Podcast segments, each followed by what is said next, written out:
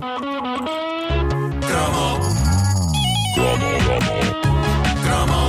que está a ouvir é uma repetição. É uma repetição. Se houver referência a coisas que já aconteceram, não é estupidez. É uma repetição.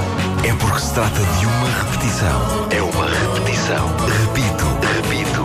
É uma repetição. Obrigado. Repito. Obrigado. Repito. Obrigado.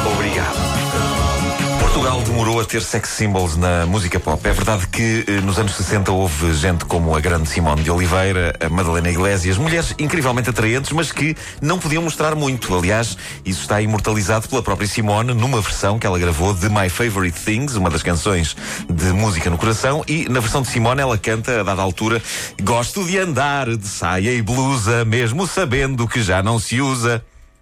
Este verso é possivelmente o menos sexy da história da música portuguesa, porque uh, mesmo que possamos fantasiar com o tamanho da saia, que podia ser curta, ou com a transparência da blusa, que podia ser bastante transparente, o verso, pelo facto de ter sido gravado na altura em que foi gravado, remete-nos para uma saia uh, muito para baixo do joelho e uma blusa de funcionária de repartição das finanças. Depois veio a Revolução, não é? Apareceram notáveis artistas, embora boa parte deles homens e apostando no visual óculos de massa, pullover e barba. Mas nos anos 80 tudo mudou. O rock ganhava jeitosas do calibre de Helena D'Água e Adelaide Ferreira e a pop portuguesa via aparecer a sua primeira e definitiva girls band.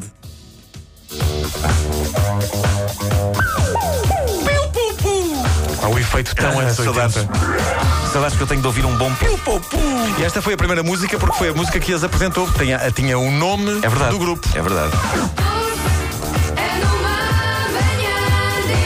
As Doce, Laura Diogo, Lena Coelho, Fátima Padinha, Teresa Miguel, vestidas como nenhuma mulher se tinha vestido até aí na música portuguesa, num projeto que, eh, evidentemente, tinha de ser criado por homens. Eh, neste, caso, neste caso, o lendário Tosé Brito e também António Avelar Pinho, uma das grandes mentes criativas deste país, que esteve presente em basicamente tudo, desde a banda do casaco até à famosa série policial dos anos 80, Claxon, que também é dele. Bom, eh, eu lembro-me da capa do single Doce que me foi eh, oferecido, já não sei por quem. Sei que elas pareciam amazonas, eh, pareciam perigosas. Isto passou-se em 1980 e em eh, 80 eu tinha 9 anos, digamos que não olhava para as Doce como olharia se elas tivessem aparecido uns 5 anos depois. Ah, aos 9 anos, as Doce são super heroínas. Têm aquele mesmo tipo de existência que a Wonder Woman. Estão na televisão, estão em capas de discos, em revistas, mas no fundo são como desenhos animados, não é? Não, não existem mesmo. Não é? existem, não existem. Eu, eu achava-as bem fixes e, e quando eh, chegou a altura de as achar desejáveis, já a banda se tinha dissolvido.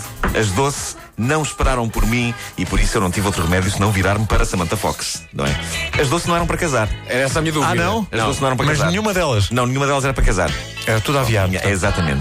Mas eh, foram um fenómeno, foram várias vezes ao Festival da Canção, passavam a vida em programas de televisão e, para mim em particular, foram protagonistas de um dos dias mais surreais da minha vida. Então? O dia de 1980 em que a minha mãe decidiu levar-me ao Jardim Zoológico para me explicar o quê? Que ela e o meu pai se iam separar.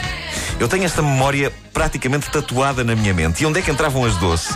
Entravam quando a minha mãe me diz Nuno, eu e o pai vamos separar-nos. Sabes que às vezes os adultos zangam, se não faz sentido continuarem juntos, não é? Etc, etc, etc. Eu fiquei num tal estado de choque que eu não chorei. Eu fiquei com o olhar vidrado na coisa que estava mais à mão ali no momento, que era uma máquina que havia no Jardim Zoológico na altura, e em que se metia uma moeda para ver uma banda musical de bonecos animais peludos, já muito encardidos, a mexer e a tocar. No fundo, aquela uma espécie de jukebox, não era? E a minha mãe, depois de soltar a bomba, perguntou-me, ficou ela própria também sem saber o que é que havia de dizer. Claro. Queres, queres pôr uma, moe- uma moeda nisso? E eu disse que sim. Eu pus a moeda e os bonecos começaram a mexer e a tocar os seus instrumentos ao som eh, desta música. É o amanhã de manhã. E. E foi absolutamente surreal. Foi surreal a maneira como eu, com 8 ou 9 anos de idade, digeri a dramática notícia da separação dos meus pais. Foi ficando vidrado numa banda musical de animais animatrónicos muito encardidos e já meio desfeitos a tocarem isto. Ainda por cima o tema da música, quer dizer. Ali ficaste a olhar para os bonecos eu a olhar para os bonecos e a pensar assim, então e agora como é que vai ser? Os meus pais acabaram por reatar eh, pouco tempo depois e só se divorciaram muitos anos mais tarde, mas eh, lembro-me que quando de facto eles se divorciaram muitos anos depois, Tu sentiste a primeira imagem que me veio à cabeça quando eles anunciaram a decisão foi a de bichos encardidos a tocar isto. é terrível porque não é das imagens mais dignas para uma pessoa ter a propósito do divórcio dos pais, não é? É, é, é suposto a pessoa ter imagens e sons mais pungentes, mas não, é isto. É, pá. És doce, E o, nem imaginava. o- o mais extraordinário, num crescendo, o mais extraordinário é que quando eu me divorciei há uns anos, no momento em que eu estava a assinar as papeladas, os animais a tocar o amanhã de manhã das doces voltaram à minha mente. Eu saí da conservatória a cantar. O Amanhã de Manhã das Doces para mim é a grande canção do fim de relações, eh, apesar da letra apontar eh, noutro sentido. No sentido exatamente contrário, não é? Mas não é só o Amanhã de Manhã das Doces, é o Amanhã de Manhã das Doces tocado por um agrupamento de animais farruscos. É uma das coisas mais bizarras que eu tenho armazenadas na minha mente. Voltando às doce, propriamente ditas, foram superstars, foram símbolos sexuais. Uma delas foi casada com o Pedro Passos Coelho, não Foi, foi? foi, foi, Eh, exatamente. se não me engano, eh, não, não quero não me estar a, a falhar, mas A acho que foi a Fá. A a sim. Capaz disso, sim, sim, sim. Ah, mas cada português tinha a sua doce preferida. Espera aí, quando se separaram, foi vê-la no Jardim Zoológico a ver. sentada a olhar para a máquina. Mas ca- cada português tinha a sua doce preferida e eh, num momento irrepetível na história da cultura popular portuguesa, uma delas até viu o seu nome envolvido num mito urbano que ainda hoje perdura. É verdade. Ainda hoje ninguém sabe bem onde acaba o mito e começa a realidade. Não sabem a que me refiro? Vá procurem na net, que agora há crianças a ouvir. Este foi o único momento em que Nuno Marcos falou de E- futebol, mas muito vagamente. Exatamente. Eh, Há crianças a ouvir, eh, é, é possível que ela também esteja a ouvir a, a- a doce em questão e eu não quero ser processado ou sovado ou as duas coisas. E é capaz de estar o futebolista também a ouvir. Eles já deitaram isso para trás das costas. Bom, eu sei que faz falta um novo escândalo destes no meio artístico português. O que é que tu disseste, Wanda? Bom, eh, eu sei que faz falta um novo escândalo destes no meio artístico português e eu ofereço-me para ser o protagonista disso, eh, lançando desde já um boato sobre mim. Eu tenho um terceiro mamilo num pé.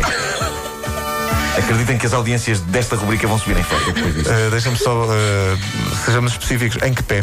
É o, é o no pé esquerdo. Mas a, a- a memória pungente divide-se em, em em duas partes. Já agora posso completá-la. Eh, a minha mãe levou-me eh, ao Jardim Zoológico para me dar esta notícia e o meu pai levou-me à sede do PCP. Ao Na- partido, das pessoas diziam assim. Ao Na, partido. na Pereira Gomes. Onde estava uma máquina com os bonecos farruscos a cantar a Internacional Socialista. Exato.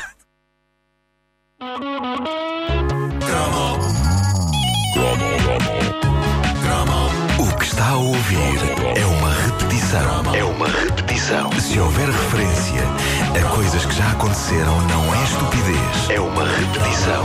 É porque se trata de uma repetição. É uma repetição. Repito, repito. É uma repetição. Obrigado. Repito. Obrigado. Repito. Obrigado. Obrigado. E a repetição da caderneta de cromos é uma oferta Montepio Poupança Complementar. Nesta poupança, o prazo é seu.